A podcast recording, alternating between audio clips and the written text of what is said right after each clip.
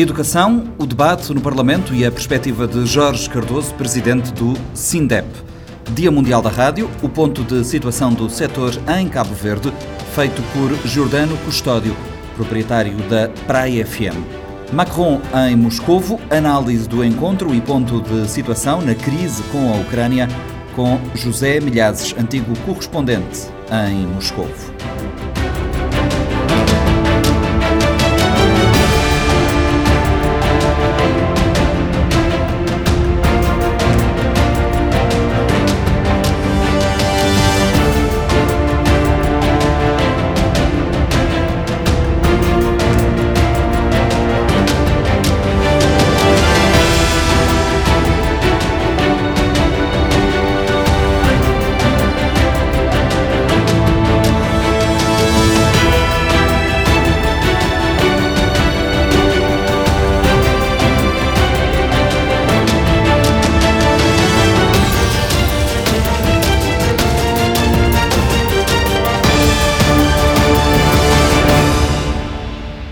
Seja bem-vindo ao Panorama 3.0.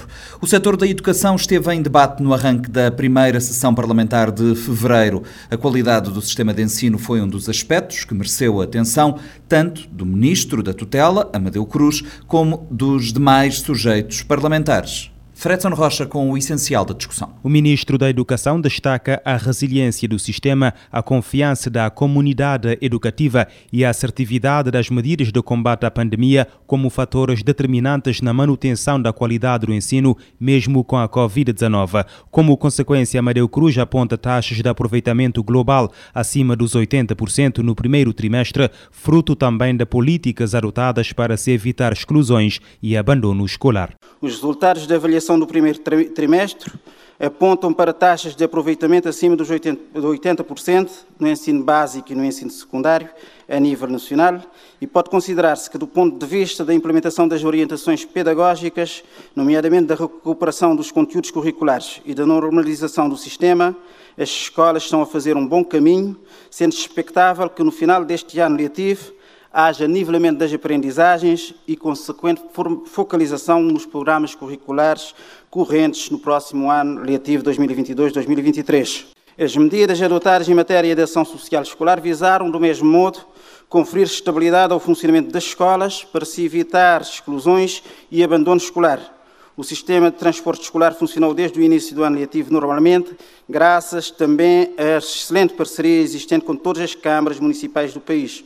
As cantinas escolares estão a funcionar e a garantir uma refeição quente a mais de 100 mil alunos do pré-escolar e do ensino básico. Em matéria de gestão dos recursos humanos, a tutela da pasta da educação diz que as escolas têm estado a funcionar com a totalidade dos professores desde o início das aulas. Amadeu Cruz diz que a reforma do ensino em curso visa elevar a qualidade, inclusão educativa e a racionalização dos recursos. O Ministério da Educação está empenhado na realização do bem comum, com foco na realização da sua missão de proporcionar condições de funcionamento do sistema educativo que garanta a qualidade do ensino, a inclusão educativa e, ao mesmo tempo, a racionalização dos recursos colocados à sua disposição, procurando equilíbrios e visando o progresso por todos almejado.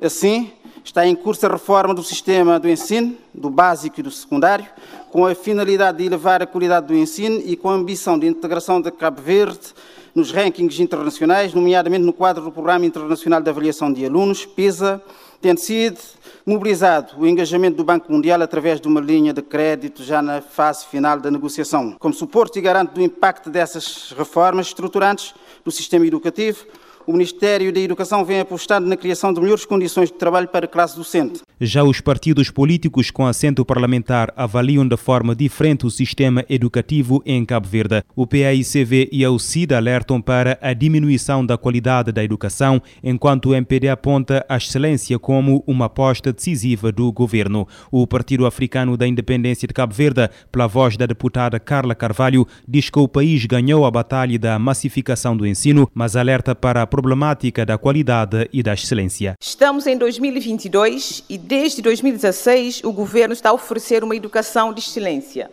que ninguém, ninguém, mas ninguém sabe onde está.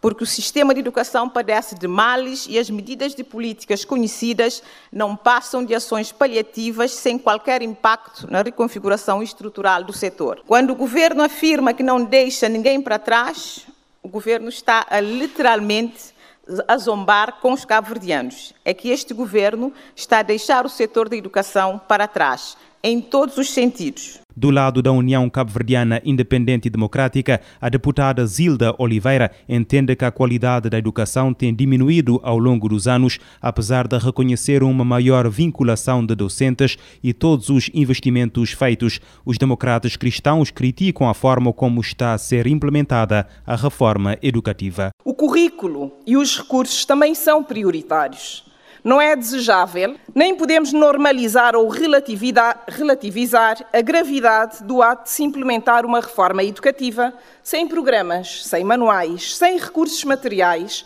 de onde os professores trabalham apenas com orientações. A mudança é realizada pelas pessoas. As suas satisfações e frustrações desempenham um papel central no sucesso ou insucesso das inovações, das reformas que se querem instituir, pelo que o professor deve estar no centro das preocupações das intervenções de uma reforma. Já o Movimento para a Democracia, através da deputada Isa Gandira, destaca a aposta na excelência por parte do governo. A educação de excelência, a qualificação para a empregabilidade e o empreendedorismo dos jovens é uma aposta decisiva do governo para reduzir de forma significativa o número de jovens fora da educação, do emprego ou da formação. Em 2015, o número de jovens fora do sistema era de 68.120, correspondente a 32,5%, número que em 2019 baixou para 57.060 correspondente a 27,8%. O MPD comenta que Cabo Verde tem hoje um ecossistema coerente que integra a qualificação dos jovens para o emprego através do ensino técnico profissional, formação profissional e estágios profissionais subsidiados. Redução na componente letiva de disciplinas científicas e línguas, alteração dos elementos de avaliação, falta de manuais escolares e disciplinas sem programa e material de apoio, situações que estão a contribuir para a deterioração da qualidade do ensino, denunciadas pelo Sindicato Nacional de Professores. O presidente do SINDEP, Jorge Cardoso, é contra o modelo do agrupamento escolar e a retoma do ensino nos moldes em que está a ser feita. Em entrevista conduzida pelo jornalista Fredson Rocha, o líder sindical alerta para uma política que pode indiciar a falsificação das avaliações dos alunos, pelo que pede a responsabilização dos dirigentes do Ministério da Educação. Jorge Cardoso, presidente do uh, SINDEP. Uh, o SINDEP uh, tem essa mesma percepção de que nos últimos anos a qualidade da educação tem vindo a diminuir? Evidentemente, foi precisamente o SINDEP o primeiro a pronunciar que, de facto, nós estamos a ter uma deteriorização em termos do ensino em Cabo.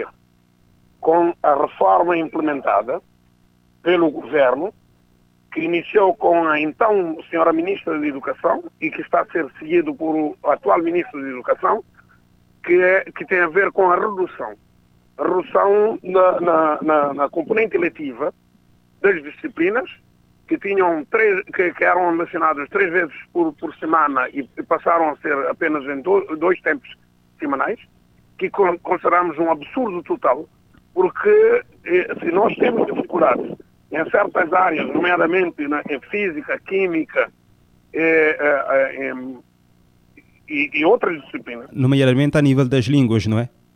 Evidentemente que sim, evidentemente que sim, porque se nós queremos, queremos o ensino eh, competitivo, temos que dar eh, eh, maior atenção nas disciplinas científicas e também nas línguas, para podermos competir a nível, a nível uh, com outros países. E o que é que nós estamos a assistir? A redução, houve uma redução considerável, portanto.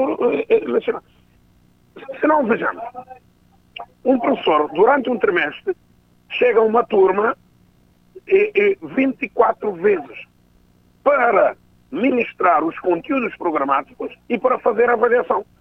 E, ter avalia e na avaliação ter seis elementos de avaliação de cada aluno. Como é possível? Isso não é difícil, é impossível. o que é que o Ministério da Educação está a obrigar os professores? É, é, é falsificação. E toda, toda a sociedade calvariana deverá, deverá estar ciente, ou deve estar e deverá estar ciente, que de facto esta política do governo, política do Ministério da Educação é uma política errada e bastante errada. Nós já dissemos isso em várias ocasiões. E os deputados eh, eh, estiveram reunidos conosco, tanto, tanto da, da posição como da oposição. E nós demonstramos a nossa posição que nós somos, estamos contra uh, esse modelo. Uh, então, modelo, modelo do agrupamento. Agrupamento, isso também trouxe grande constrangimento, portanto, para a classe docente e, e não só. Portanto, nós, em momento nenhum, estaremos de acordo com o, o modelo implementado por, pelo Ministério da Educação. Uhum. Uh, falou aqui sobre, sobre uh, os elementos da avaliação. Então, este aumento de, de, da taxa de aprovação nos últimos tempos uh, deve ser questionado? Mas veja só, hoje em dia, o que, eles andam a fazer basáfia. Mas isso é, não é real. Não é real, porque um aluno, veja, um aluno no oitavo ano, e os professores terão que recorrer ao quinto ano, ao quinto ano, porque o segundo ciclo é, contempla quatro anos, terá que recorrer ao quinto ano para fazer a avaliação deste aluno e, portanto, todo mundo agora passa. Os alunos nem se podem dar faltas se quiserem. Faltas se quiserem. Isso não, não tem implicação nenhuma. Portanto, essa, é, é, essa análise e essa basáfia por parte do Ministério da Educação é, é, é completamente falso porque eh, já ninguém reprova. Por isso é que temos uma alta taxa de aprovação e não temos abandono escolar, porque o aluno, mesmo faltando, mesmo faltando como quiser, portanto, não reprova. Portanto, o Ministério da Educação terá que arriscar caminho, mas fazer 180 graus, se, se nós queremos, de facto, um ensino de qualidade em Cabo E profissionais de qualidade no futuro, não é? Evidentemente, porque nós, todos nós dependemos do, de, de, dos nossos jovens. Nós agora estamos no ativo, mas daqui a, um, dois, daqui a pouco serão esses jovens que, que terão que responsabilizar para a nossa existência. Portanto, nós estamos a comprometer, estamos a comprometer, e, toda, toda a gente tem que estar ciente disso, estamos a comprometer o futuro do país. Porque eh, se hoje nós estamos no ativo com competência para estarmos a resolver e, e, e levar que com que o país e, atinja eh, o desenvolvimento, o futuro, é, está, eh, o futuro está nas mãos da nossa juventude. Então, teremos que fazer uma melhor preparação, ter jovens capacitados e, e transmitir de forma correta e responsável, e, portanto, para os nossos jovens que serão os futuros governantes do país. Ainda no quadro desta reforma educativa, há denúncias uh, recorrentes, não é? Uh, de disciplinas que foram implementadas uh, sem programas, sem manuais, sem recursos materiais. Mas claro que sim. Eu não sei se estão a lembrar das promessas do senhor, do senhor Ministro da Educação em, em termos dos manuais. Nós já estamos no mês de fevereiro. E ele, portanto, ele tinha garantido que, portanto, ainda no decorrer do primeiro trimestre, que terminou em dezembro, e o mais tardar em janeiro, portanto, teríamos manuais. Onde é que são esses manuais? Portanto, nós teremos que eh, passar de discurso à ação. Isso que, que, nós queremos. Que tipo de manuais estão em falta neste momento? É, é, tudo. Em, toda, em, em, todos os anos. Eh, em todos os anos. Não, não temos manuais, eh, portanto, inclusive os professores lecionam sem, sem conhecerem o próprio programa. E como é que. Está-se a fazer uma reforma avulsa. Está-se a fazer uma reforma avulsa e em que as pessoas terão que ser responsabilizadas nessa matéria. Uhum. E, concretamente, portanto, o Ministério da Educação. Hum. Jorge Cardoso, o presidente do SINDEP, uh, nomeadamente nessas disciplinas que são novas e sem programas, sem manuais, o que é que, como é que os professores estão a fazer para lecionar essas disciplinas? É uma boa pergunta. É uma boa pergunta, porque primeiramente nós temos que nos preparar a nós mesmos, depois então para podermos estar em condições de transmitir. De facto, eu, a, minha percepção e aquilo que eu penso é que de facto nós, nós estamos esperando, eu nem, nem sei dizer, porque os professores nos contactam diariamente a solicitar a nossa intervenção, mas intervenção como se, se essas pessoas que estão à frente do Ministério da Educação fingem, de, portanto, de surdos e, e, e surdos e, e, cegos. Infelizmente, é isso que nós estamos a constatar. Estamos a, nós já fizemos as denúncias necessárias. Nós, e, e, ainda no, mês, no próximo mês de março, teremos uma luta forte e em que as reivindicações não são apenas a questão laboral, mas também tem a ver com a questão do ensino e aprendizagem caseira. Está a falar do pré-aviso de greves, não é? Já anunciado. Evidentemente, nós, nós já estamos a insetar todos a nível nacional. Eu regressei recentemente da Ilha de Maio, farei visitas em todas as ilhas e temos os dirigentes, estamos a sensibilizar todos os dirigentes para preparar para, para, luta, para uma luta séria uh, e, e nos meados do mês de, de março.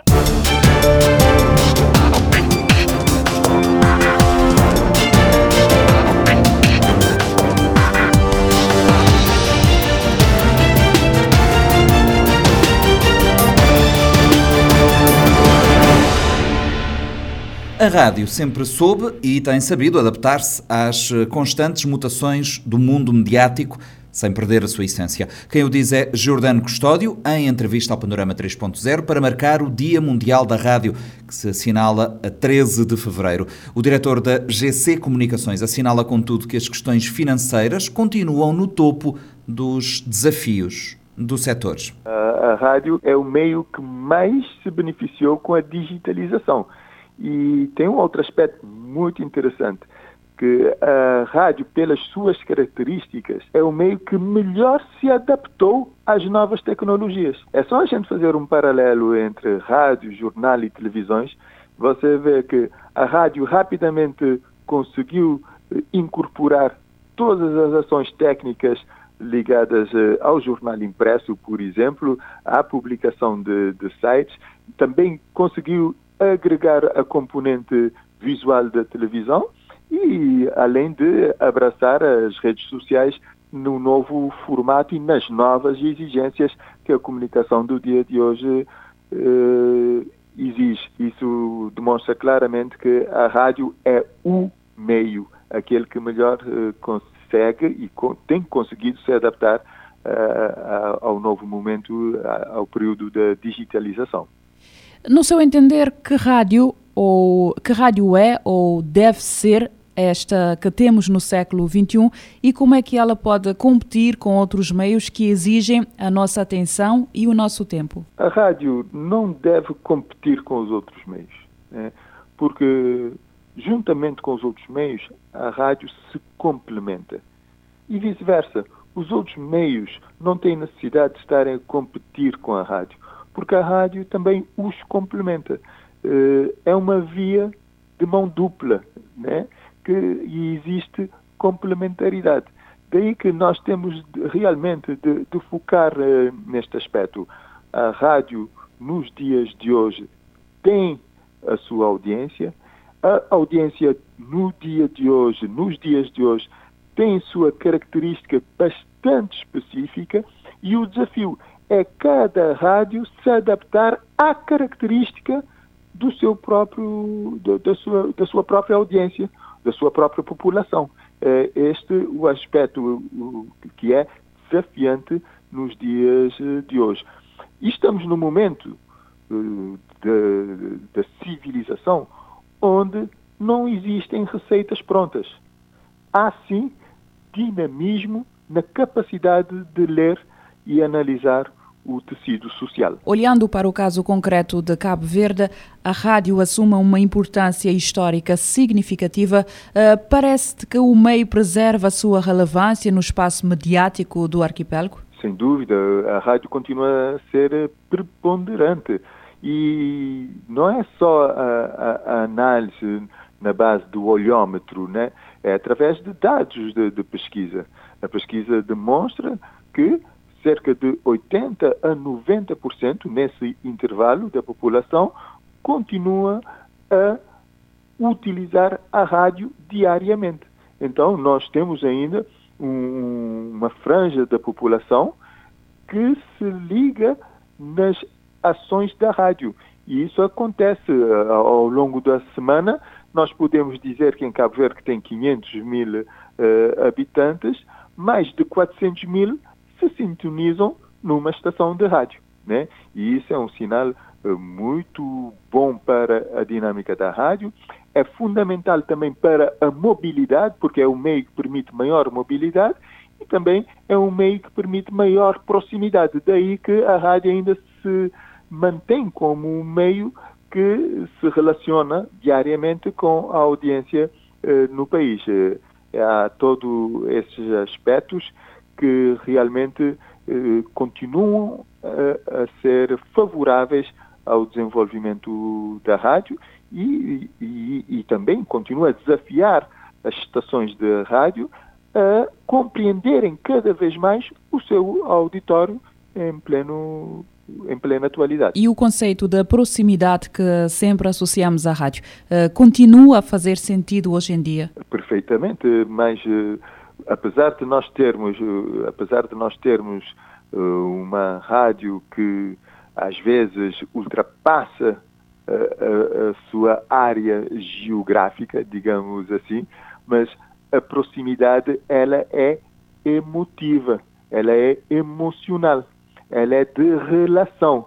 Independentemente de você estar a difundir aqui em Cabo Verde e ter um ouvinte perto de si, num dos bairros da Praia ou de São Vicente, ou o ouvinte estar no Japão ou na Argentina, a relação é de proximidade, é uma relação de, emotiva, onde existem alguns elementos que ligam esse ouvinte à estação. É sempre de, de, proximidade. A proximidade não é geográfica, mas ela é relacional. Uh, Giordano, uh, temos uh, no mercado radiofónico uma diversidade de oferta em Cabo Verde que não existe, por exemplo, no mercado televisivo, na imprensa ou até no online. Que importância tem a rádio para tal polifonia mediática ambicionada? É extremamente interessante isso estar a acontecer em Cabo Verde. Primeiro, porque isso demonstra que, através da rádio, várias visões de sociedade são postas em prática. Isso é um aspecto extremamente positivo. A diversidade de opinião, a diversidade de pontos de vista, a diversidade de análises. E tudo isso é posto em prática pela rede de rádios que temos hoje em Cabo Verde. Nenhuma rádio em Cabo Verde, apesar de que às vezes em termos de estrutura eh, se pareçam, mas em termos de conteúdo, essas rádios são todas diferentes. É? Apesar que estruturalmente a semelhança às vezes é enorme. Mas depois, quando se começa a prestar atenção no detalhe do conteúdo, percebe-se que há muita diferença. E isto é liberdade de opinião. A liberdade de opinião conduz também à liberdade e à vivência democrática.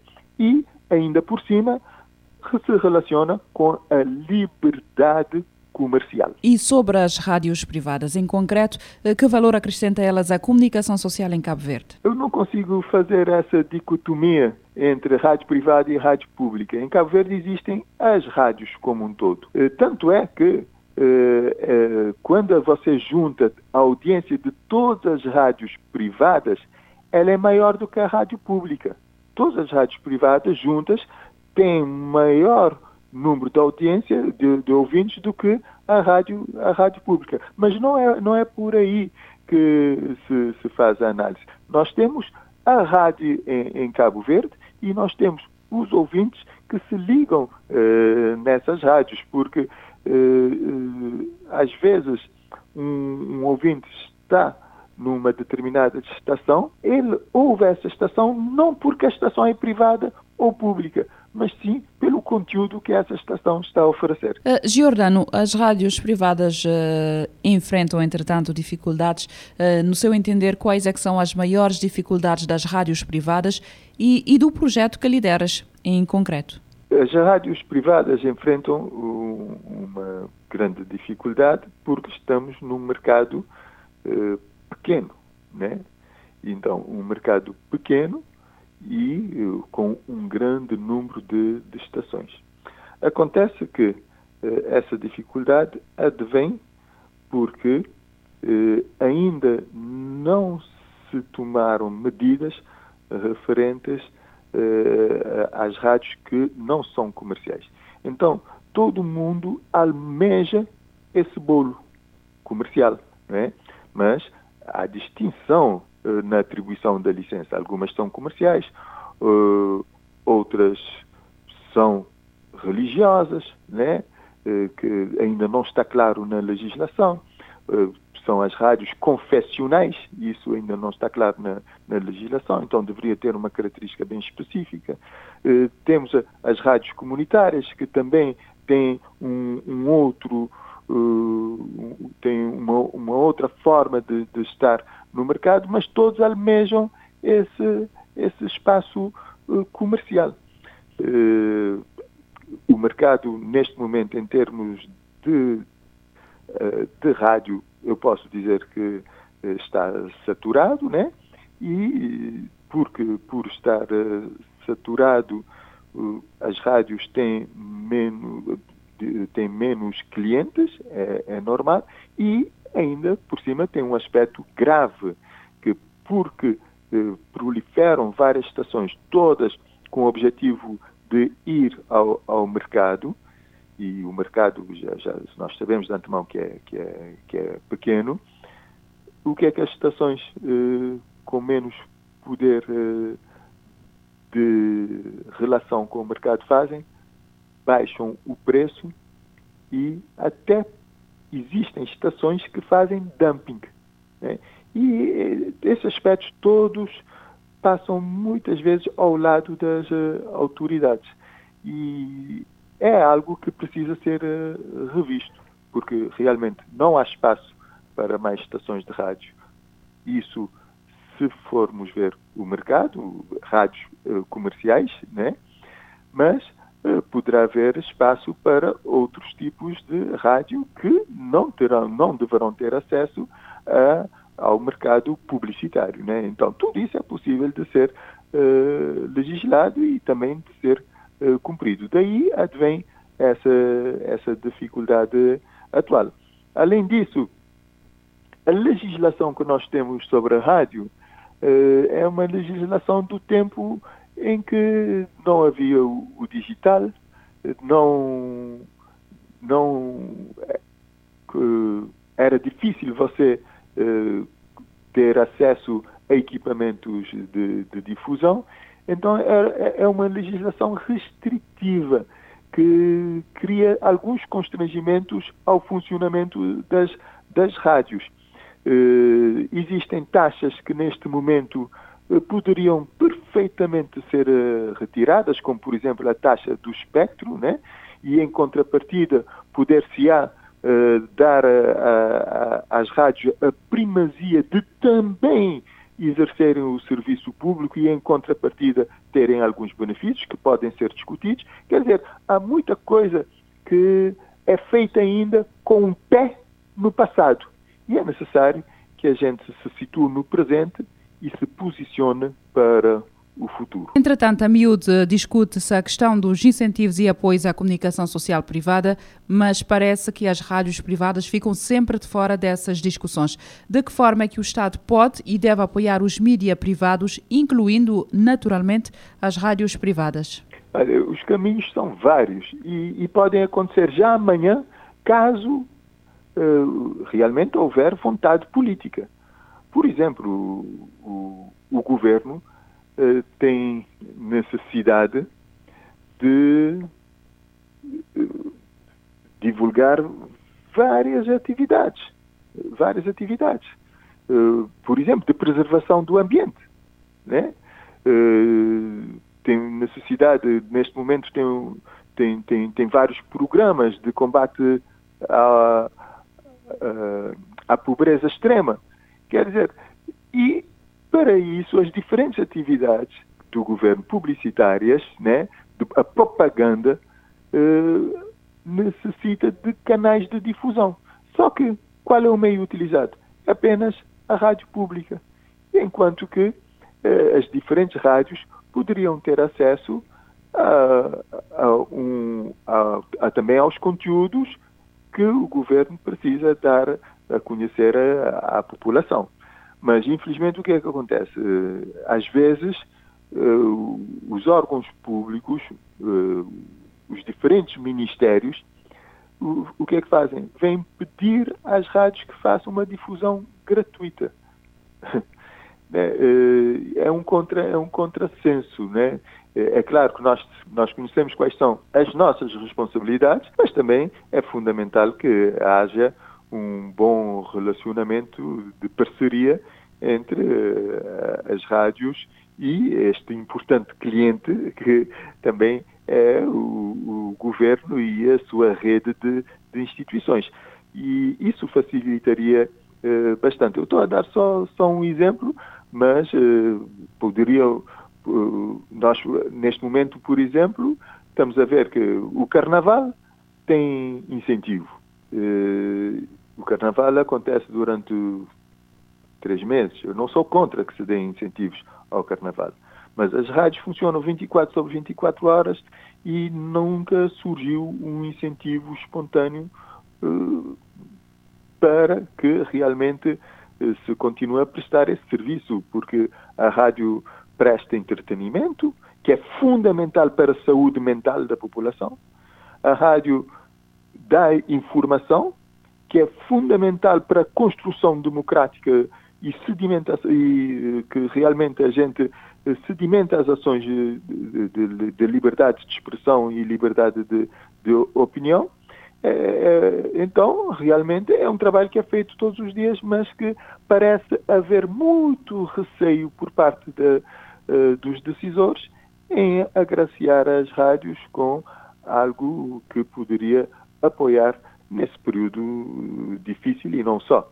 E, e repare, nós não estamos a pedir uh, apoio, nós estamos a dizer o governo tem necessidade de anunciar programa XYZ. Vai ser, agora no final do. Uh, está a sair agora um pacote de incentivo ao crescimento econômico. Há espaço para se desenvolver um programa de informação, educação e comunicação, utilizando as rádios, utilizando as televisões e utilizando os jornais, especificamente sobre esse aspecto. E trabalhando aspectos complementaridade à confiança na economia. São, e são coisas que às vezes, eh, se o governo eh, lançar mão eh, dessas atividades, não é preciso estar a apoiar, porque já apoia enviando uh, o material que tem, o conteúdo que tem, para ocupação de espaço e remunera esses serviços prestados. Então é, é algo que, a meu ver, né, ao meu ver, depende uh, de vontade política. E tem sido assim. E saímos à rua para perceber o papel da rádio no cotidiano de alguns ouvintes. Numa sociedade cada vez mais digital, a rádio continua a ocupar um espaço importante no cotidiano das pessoas, sobretudo devido à sua proximidade. O público da rádio é heterogêneo, com pessoas de diversas classes socioeconómicas, com desejos e necessidades diferentes que têm acesso à rádio em diferentes situações. Crisante afirma que o rádio é um meio de comunicação fácil e destaca a versatilidade e facilidade facilidade com que se pode ouvir a rádio.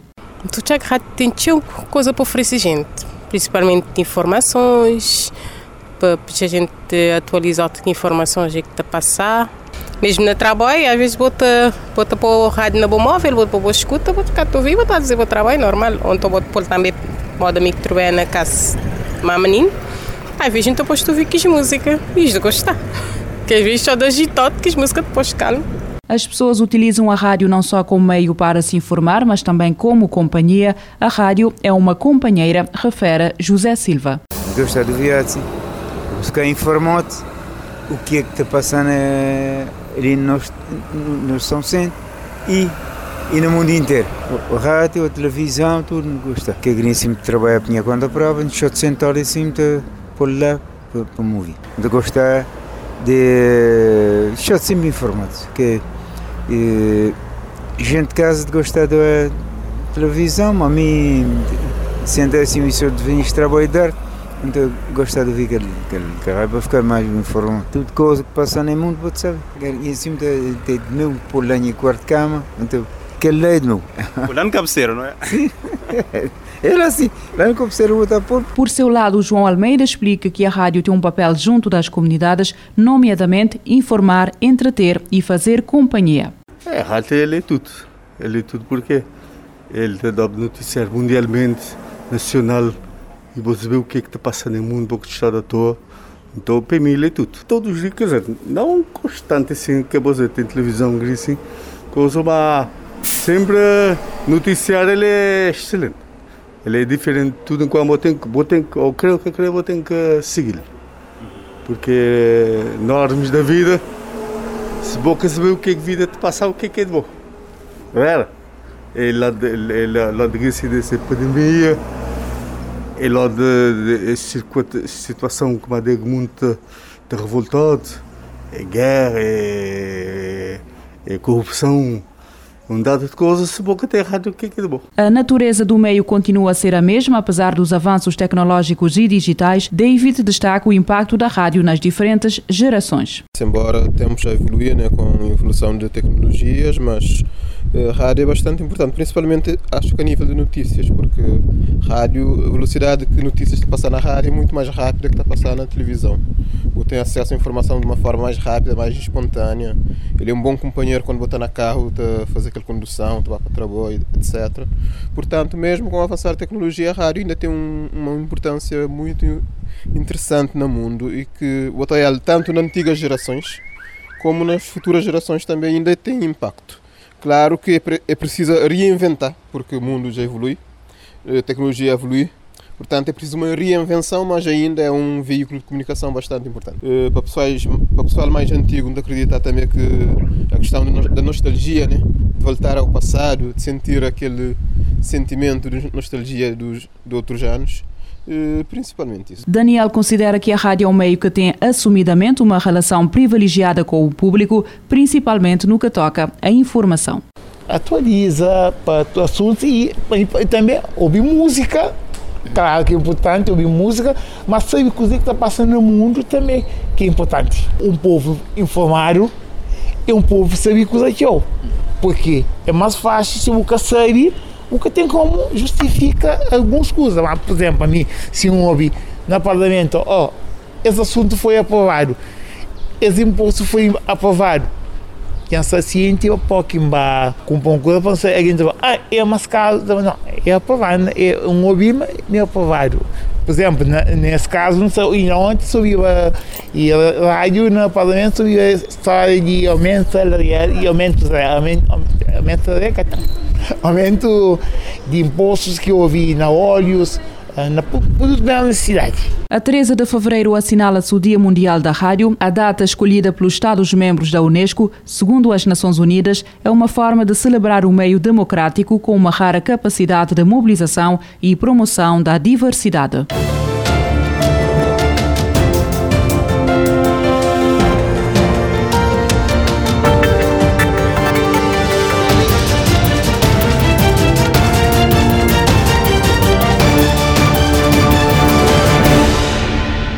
O chefe de Estado francês Emmanuel Macron e o homólogo russo Vladimir Putin reuniram-se esta semana em Moscovo. O encontro durou cinco horas e serviu para tentar desenhar uma solução política para a crise ucraniana. Em entrevista à RFI, licenciada para a Rádio Morabeza, José Milhazes, escritor e antigo correspondente em Moscovo, fala das distâncias que separam os dois homens políticos.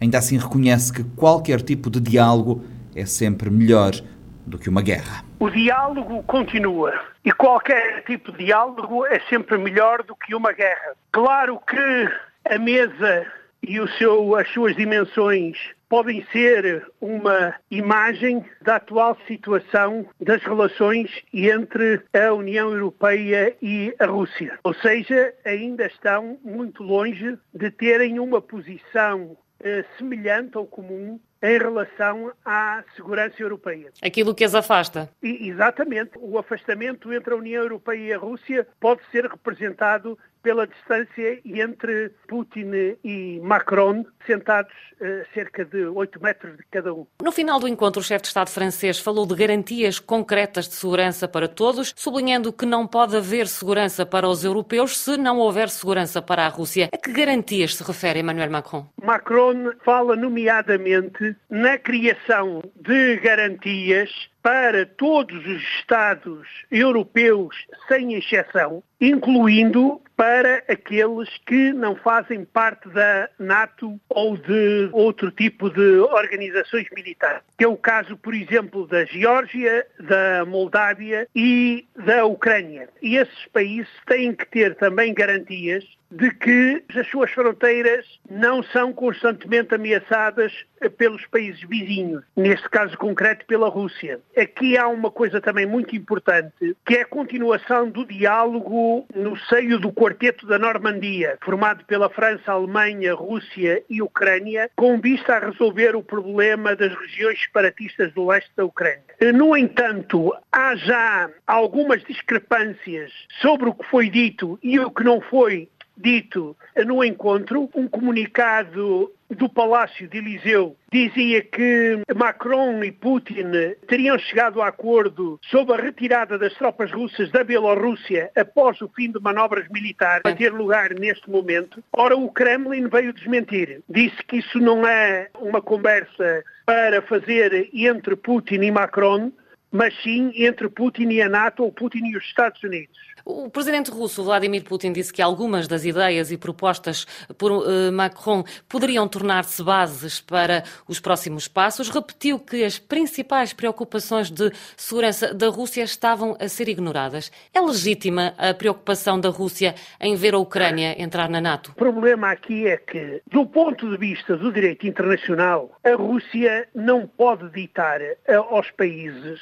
de que uh, blocos ou, ou organizações eles podem fazer parte ou não. E isto aqui deve dizer respeito não só à Rússia, mas em relação a qualquer país do mundo. Claro que nós sabemos, claro que nós sabemos que muitas das vezes este princípio é substituído pelo princípio do mais forte. Ou seja, quem tem força impõe os seus princípios. Agora, digamos que no presente momento, e penso que nos próximos 20 ou até 30 anos, a questão da entrada da Ucrânia na NATO não se coloca. Primeiro, a Ucrânia tem problemas fronteiriços, nomeadamente na Crimeia e no leste da Ucrânia. E isso é um impedimento para a entrada da Ucrânia na NATO. Eu penso que este problema da Ucrânia é um problema um tanto ou quanto artificial, porque a questão agora da adesão da Ucrânia não se coloca. Por outro lado, Putin sabe perfeitamente que, ao exigir que a NATO dê garantias de que a Ucrânia não fará parte da NATO, isso é uma exigência impossível de, de conseguir. Vamos supor que a NATO aceita a adesão da Ucrânia à Aliança Atlântica. Assina um papel, mas como aconteceu muitas vezes na história, passados uns meses ou uns anos, deixa de respeitar aquele papel. Uma das razões desta crise é precisamente a violação do direito internacional por ambas as partes em determinados momentos. E esse é o grande problema, é ver agora uma fórmula nova de coexistência pacífica entre a Rússia e os países vizinhos, a União Europeia, a NATO e os Estados Unidos. Mas não, não se pode dizer que Vladimir Putin também está a lutar contra um regime democrático que se pode instalar à sua porta? Putin está também a fazer isso. E Putin está a fazer uma coisa que antes da invasão da Crimeia se achava impossível que era virar os ucranianos contra os russos, porque são dois povos muito próximos. E se tiver lugar uma guerra, coisa que eu, por enquanto, continuo a acreditar que não vai acontecer, o ódio dos ucranianos em relação aos russos e vice-versa vão aumentar. É preciso que a Rússia acabe com a narrativa de que está a ser ameaçada pela Aliança Ocidental? Isso aí é parte importante da própria propaganda russa. Claro que, por um lado, Putin tem alguma razão, porque a NATO interveio mesmo em zonas que não eram suas, como é o caso, de, por exemplo, da, da Líbia, da Síria, da própria Jugoslávia. Nesse sentido, a, a, a crítica até pode ser verdade. Agora, em relação à Rússia, é outro problema que Putin levanta falso porque Putin sabe perfeitamente que a NATO não vai invadir a Rússia. E este receio em relação à NATO é muitas vezes artificialmente aumentado. Esta ideia é muito utilizada por Putin na sua política interna. A Rússia continua a negar qualquer intenção de invadir a Ucrânia. Ao mesmo tempo, os Estados Unidos dizem ter provas de que essa invasão venha a acontecer. Esta invasão é, é possível ou estamos diante de um cenário de guerra fria? Teoricamente, tudo é possível. Se nós olharmos do ponto de vista racional, nós temos razões para dizer que a guerra não vai acontecer. Agora, nós estamos numa situação em que o presidente Putin anunciou um dos traços da sua política externa como a pressão permanente sobre a NATO, a União Europeia e os Estados Unidos. E essa pressão é que neste momento não é militar, é político-militar e psicológica híbrida, está uh, em curso. Mas eh, daí até começar um conflito militar, eu acho que ainda há uma grande distância. O problema é quando se tem tropas frente a frente, o mínimo rastilho pode fazer rebentar com a, o barril de pólvora. E é isso que mantém-nos sob um clima de tensão permanente e que é perigoso, mas para todas as partes deste conflito. A presença da Rússia na Moldávia, na Geórgia, na Ucrânia e as alianças reforçadas com a Bielorrússia, a Arménia e Cazaquistão podem ser vistas como uma tentativa de Putin querer reconstituir aquilo que pode do antigo Império Soviético? Eu acho que não. Agora, claro que Putin poderá ir até onde o deixarem. Neste momento, se Putin tem isso na cabeça, então a Rússia, digamos, está em maus lençóis. Mesmo que a Rússia tenha poder militar para isso que tem, a Rússia não tem poder económico para suportar todos esses, digamos, problemas que aparecerão com a política externa expansionista. Ontem, durante a conferência de imprensa, um jornalista questionou o chefe de Estado russo sobre a presença das forças Wagner em África. Vladimir Putin não desmentiu a presença destas forças no continente, mas disse que o Estado russo não tem nada a ver com isso. Que leitura se pode fazer desta afirmação de Vladimir Putin? Ah, num país com um poder tão concentrado, que é uma autocracia muito próxima de uma ditadura, a existência de empresas mercenárias é impensável a não ser que sejam controladas pelo poder. Daí que Putin mente quando não tem nada a ver com isso. A presença dos mercenários é uma forma que Putin utiliza para realizar a sua política de expansão em África. A Rússia está a ter uma política externa não coincidente com a sua força económica. A Rússia eh, tem uma economia que são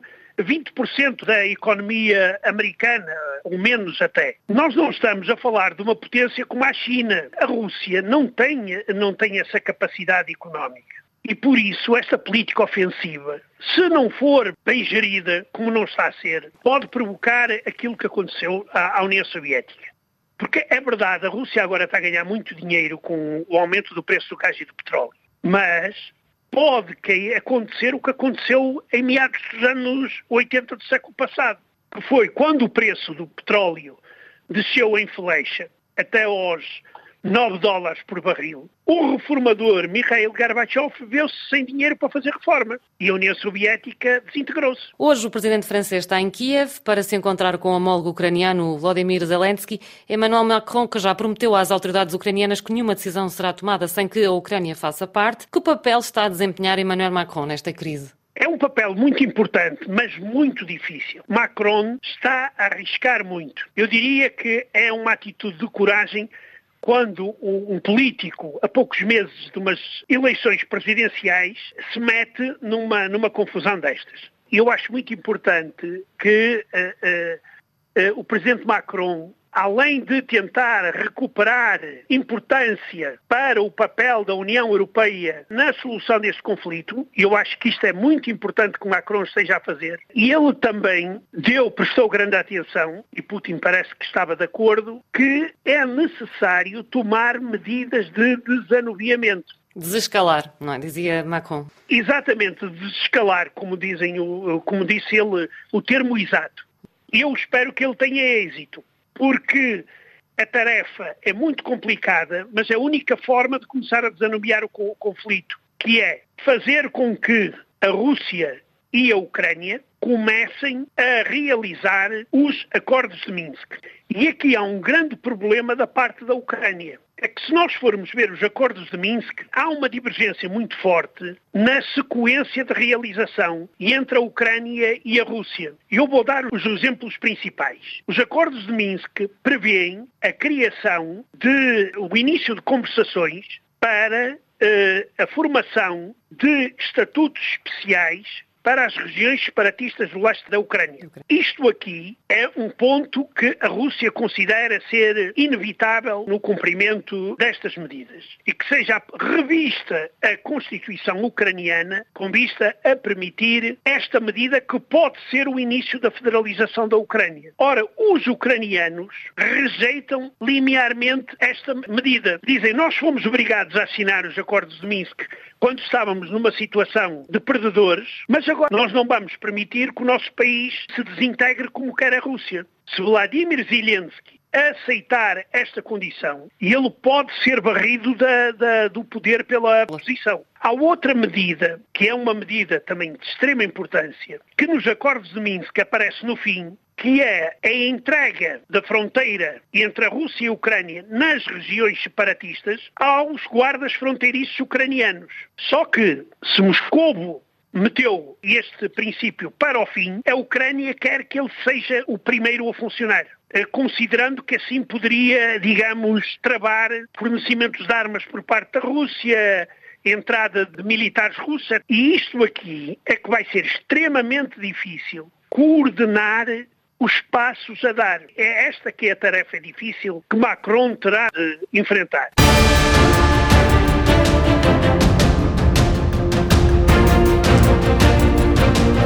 O Panorama 3.0 é uma produção da Rádio Morabeza que pode ser ouvida semanalmente em diferentes horários e frequências.